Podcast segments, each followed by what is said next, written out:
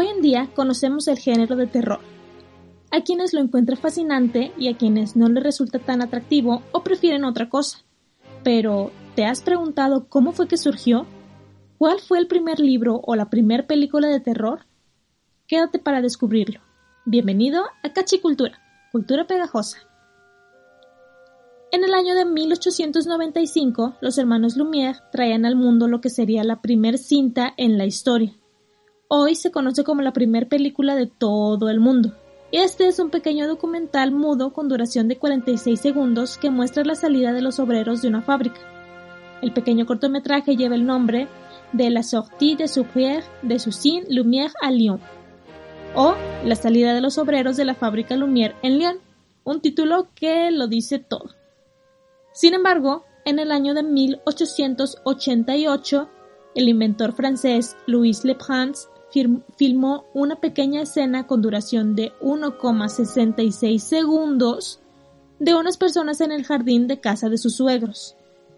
Sin embargo, este filme no fue reconocido como el primero, ya que Le Prince nunca llegó a presentar su obra en los Estados Unidos, puesto que desapareció misteriosamente el 16 de septiembre de 1890 durante un viaje en tren que unía a Dijon y París, justamente cuando se dirigía a presentar su invención en Londres. No hubo rastros de él o de su equipaje, lo cual generó muchísima controversia. Y en el año de 2003, o sea 113 años más tarde, se encontró en los archivos policiales la fotografía de un hombre ahogado que podría ser Le Prince. Quizás alguien intentó sabotearlo para que su su pequeño filme no fuera reconocido, pero no lo sabemos, casualidad o coincidencia. ¿Tú qué opinas? Entonces, en 1896, a solo un año del debut del cine en el mundo, Georges Méliès creó lo que se conocería como la primera película de terror. La cinta, titulada Le Manoir du Diable o La Mansión del Diablo, es un cortometraje mudo con duración de tres minutos que trata sobre la reunión del diablo con otros fantasmas. En ella también se puede ver la transformación de un vampiro a una persona, por lo que se considera también la primera película de vampiros. Posteriormente, en 1897, Méliès hizo otro cortometraje titulado La Mansión del Diablo, de nuevo, o Le Château Hanté. Este trata sobre un hombre que entra a un castillo encantado y es constantemente acosado por espíritus dentro del mismo castillo. Para aquellos que quieran ver esos dos cortometrajes, los enlaces de sus respectivos videos se encuentran en la descripción de este capítulo. Posteriormente vendrían más películas inspiradas en terror. En 1898, Japón sacó una, un filme titulado Shinin no Sosei y este es una pesadilla sobre un cuerpo resucitado. Por desgracia, todo el material filmográfico desapareció, se considera perdido, no hay nada o nada público sobre este video más que el dato de su existencia. En 1910 se creó la primera adaptación al cine del libro de Frankenstein de Mary Shelley y más tarde, en 1914, nacería La conciencia vengadora, una película basada en tres obras de Edgar Allan Poe, en los cuentos El corazón del actor, El pozo y el péndulo, y también el poema Annabel Lee.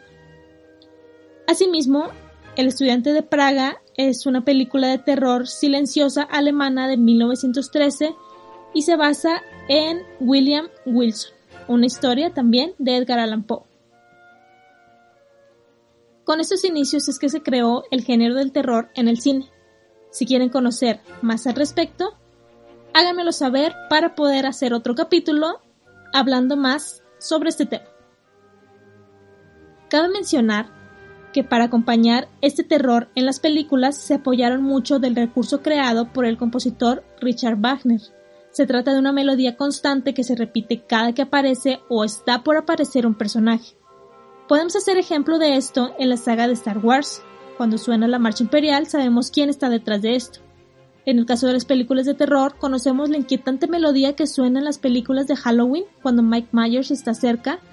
¿O qué tal ese famoso silbido en las películas de Kill Bill? Muy bien, este recurso se llama leitmotiv.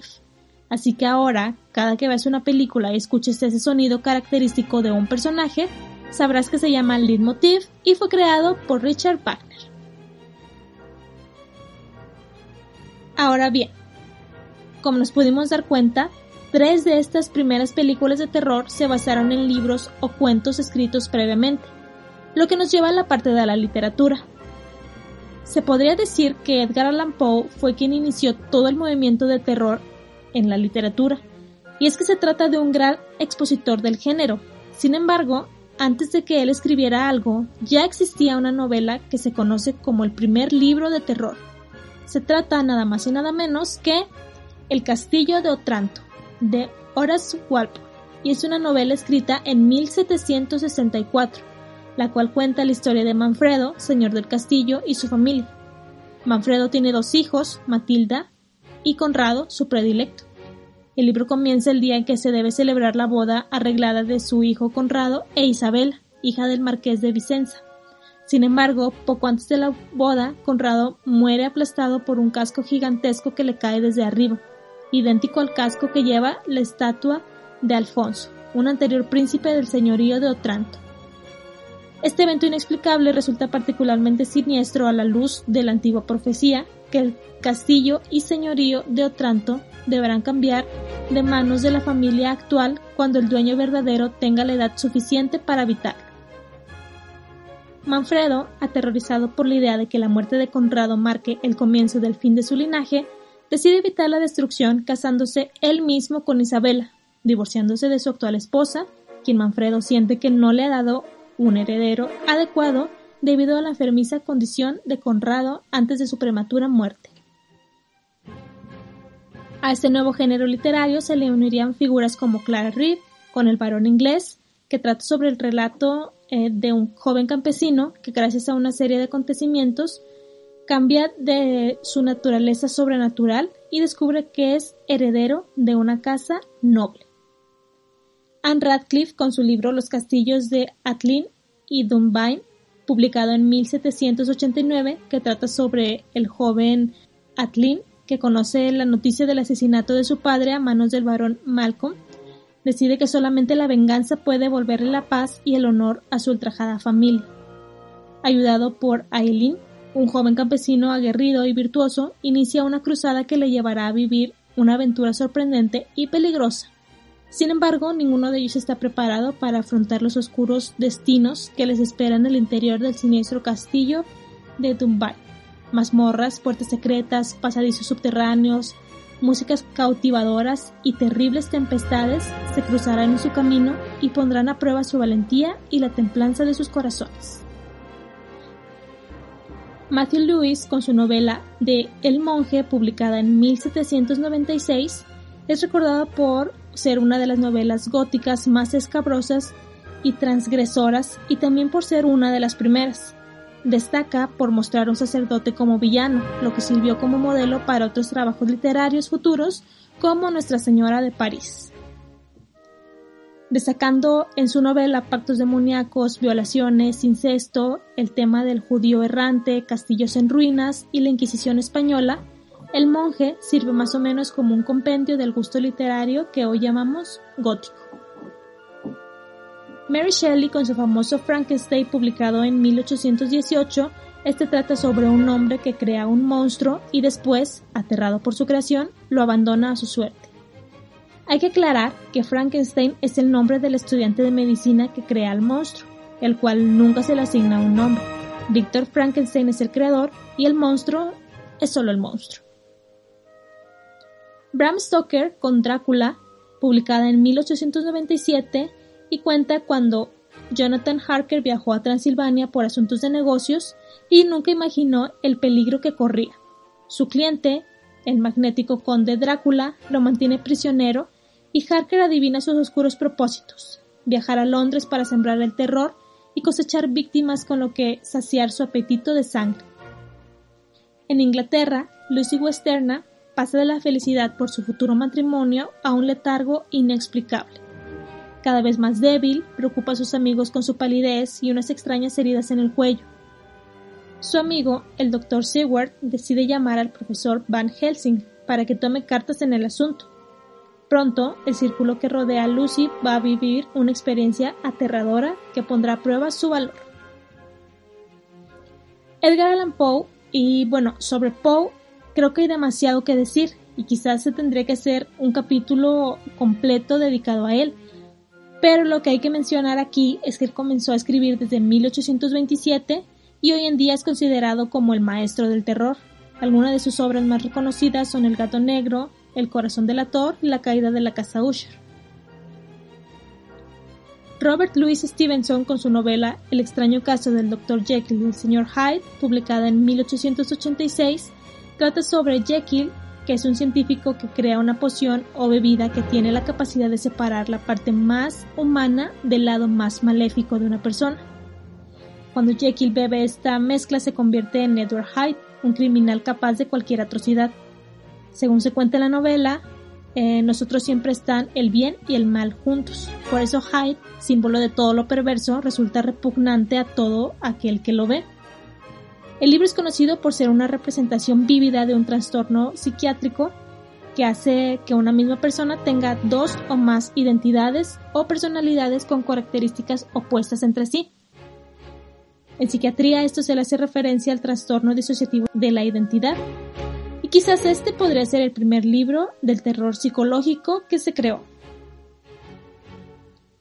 Georges du Maurier, quien escribió la novela Tribly en 1894, la cual trata sobre la ingenua y bellísima y algo ligera de cascos Trilby o Ferrell, la bandera y musa de los bohemios, pintores ingleses del legendario París del mediados del siglo XIX, se convierte en la mejor cantante lírica del mundo rompiendo los corazones de media Europa.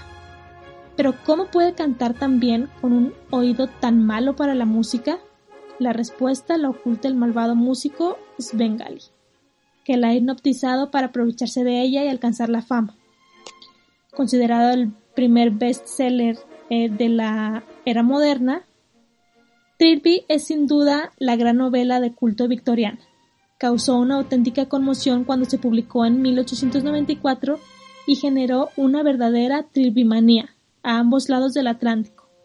Un éxito que torturó a Henry James, pues amigo de le había ofrecido el argumento de esta novela y no pudo evitar los celos cuando constató con estapor cómo su colega cosechaba un fantástico éxito de crítica y de ventas con la trama que él había rechazado. Además de esto, George es el padre de la escritora Daphne du Maurier, quien nos dio los libros de Rebecca, llevado al cine en dos ocasiones, además de ser inspiración para Alfred Hitchcock para sus películas Jamaica Inn y Los pájaros.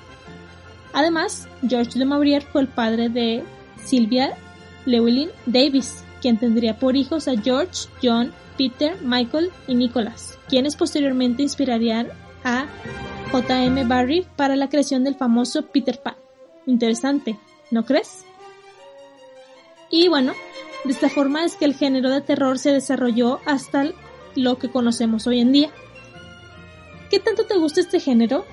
¿Cuál es tu película o libro favorito? Házmelo saber a través de las redes sociales. Yo soy Dana Tobón y esto fue Cachicultura.